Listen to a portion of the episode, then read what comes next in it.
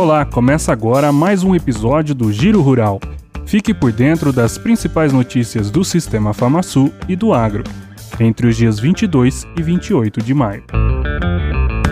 As cotações sobre o mercado de reposição em Mato Grosso do Sul e os custos de produção são os destaques do boletim técnico Sigavov do Sistema FamaSul nesta semana.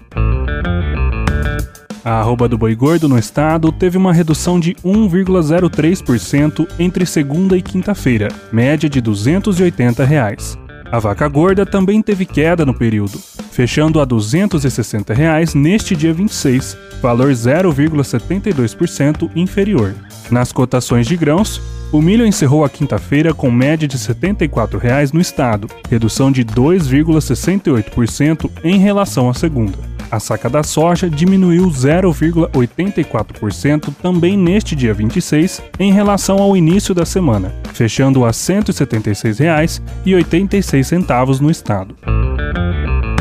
Em Brasília, o ministro da Agricultura, Pecuária e Abastecimento, Marcos Montes, afirmou na Comissão de Agricultura da Câmara dos Deputados que está negociando com a equipe econômica do governo um valor de 300 bilhões de reais para o Plano Safra 2022-2023, com mais 22 bilhões para a equalização das taxas de juros. O total é 22,4% superior ao Plano Safra anterior, porque, de acordo com o ministro, todos os preços subiram.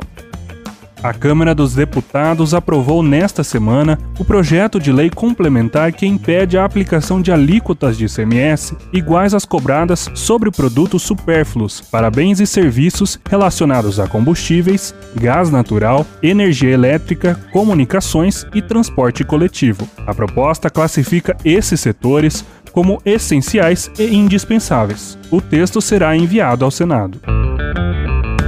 Nesta semana, o novo Código Florestal Brasileiro completou uma década. O documento representa o compromisso dos produtores rurais com a preservação ambiental. O Sistema FamaSul publicou uma edição especial do Boletim Técnico Radar Ambiental com um conteúdo relacionado aos 10 anos da Política de Proteção da Vegetação Nativa.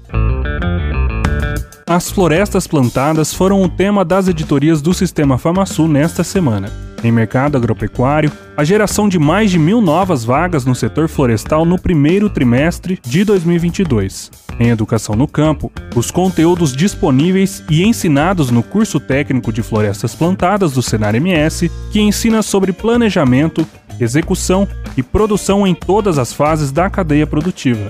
E no Transformando Vidas, o depoimento das alunas da capacitação que já atuam no setor, mas buscam a qualificação profissional para acompanhar a crescente do mercado.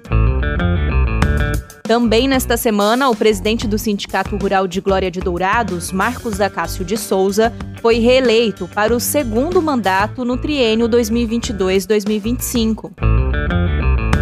Sábado é dia de prevenção. O programa Saúde do Homem e da Mulher Rural chega desta vez ao município de Cidrolândia. A iniciativa leva médicos especialistas para a realização de consultas e exames para a detecção de doenças como o câncer na população rural do estado. Para mais notícias, acesse sistemafamasul.com.br, senarms.org.br e as nossas redes sociais.